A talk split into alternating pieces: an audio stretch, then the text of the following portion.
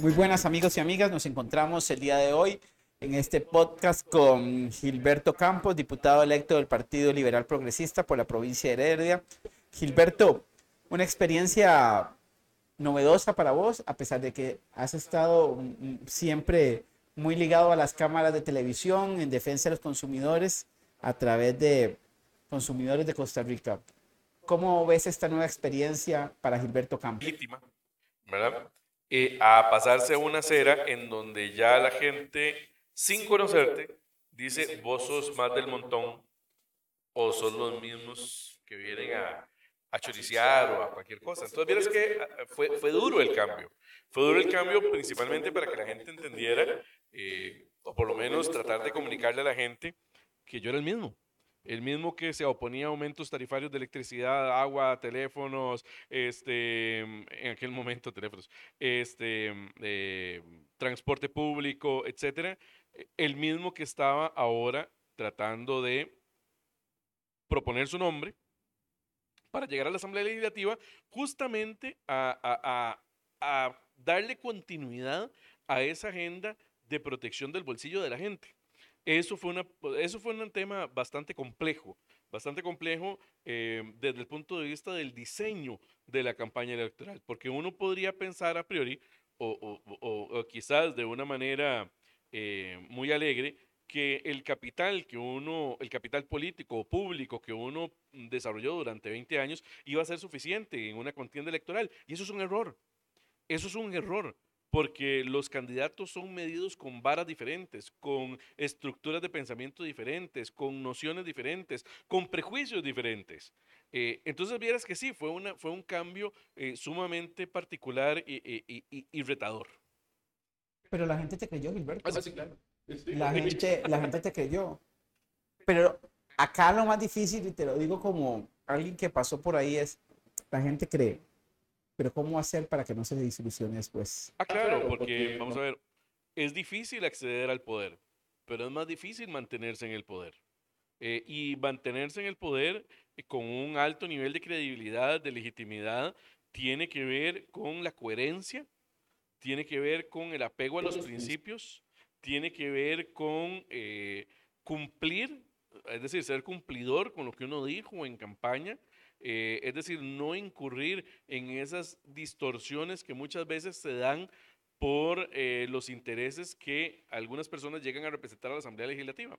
En el caso mío, por ejemplo, eh, como yo no represento ningún interés corporativo, ni comercial, ni nada de eso, y siempre más bien he representado los intereses de la población, la defensa del bolsillo de la gente, entonces es más fácil para mí mantenerme apegado a esos principios, eh, principalmente porque no tengo que responderle a nadie. No tengo que responderle a esos grandes intereses corporativos eh, que, para, que para nadie es un secreto eh, apoyan campañas electorales en nuestro país y a muchos candidatos.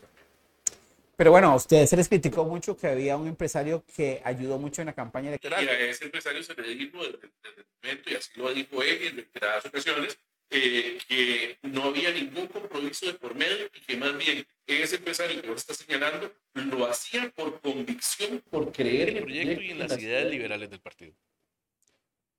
¿Cómo hacer que el costarricense, que en los últimos más de 100 años, yo creo que desde 1870 que eh, el Olimpo que gobernó en Costa Rica con Jesús Jiménez y otros más, eh, no vuelto los liberales, ¿cómo hacer para que el costarricense vuelva a creer en el modelo liberal? Eh, vamos a ver, la, democracia liberal en Costa Rica es gestora y madre de muchos de los, de los grandes de los grandes avances de nuestro país. La, educación gratuita y obligatoria para niños y niñas en primaria eh, es producto de un gobierno liberal. Eh, la constitución que hoy tenemos es producto de un gobierno liberal. Eh, con algunos parches y algunas reformas de la constituyente de 1949, pero eh, pareciera ser que a la gente se le olvidó que los, que los liberales aportaron grandes cosas para el desarrollo de Costa Rica antes de 1948. Y después de 1948 pareciera ser que la historia liberal del país se borró. Eh, y nosotros tenemos que rescatar esa historia liberal. Para finalizar, Gilberto, este podcast, ¿cómo ves el futuro de Costa Rica? con mucho trabajo por delante, con una expectativa grande de que podamos ponernos de acuerdo en los grandes problemas nacionales, pero principalmente en dos elementos fundamentales. Uno, que podamos lograr vencer el reto de el desarrollo del país reduciendo el desempleo. Es decir, que logremos hacer crecer a Costa Rica, pero que encadenemos ese crecimiento a la reducción del desempleo. Y en segundo lugar, es decir, que no hayan concentraciones en los crecimientos, ¿verdad? Y que la gente pueda disfrutar también de la generación de empleo en pequeñas, medianas, microempresas y no solamente en clústeres o sectores muy particulares de crecimiento este, de la economía costarricense. Eh, y en segundo lugar, y en segundo lugar, eh, que podamos gozar de estabilidad y paz para poder darle a nuestras generaciones venideras un, realmente un futuro mejor. Muchas gracias Gilberto por eh, acompañarnos en este primer podcast de Noches de Vinos.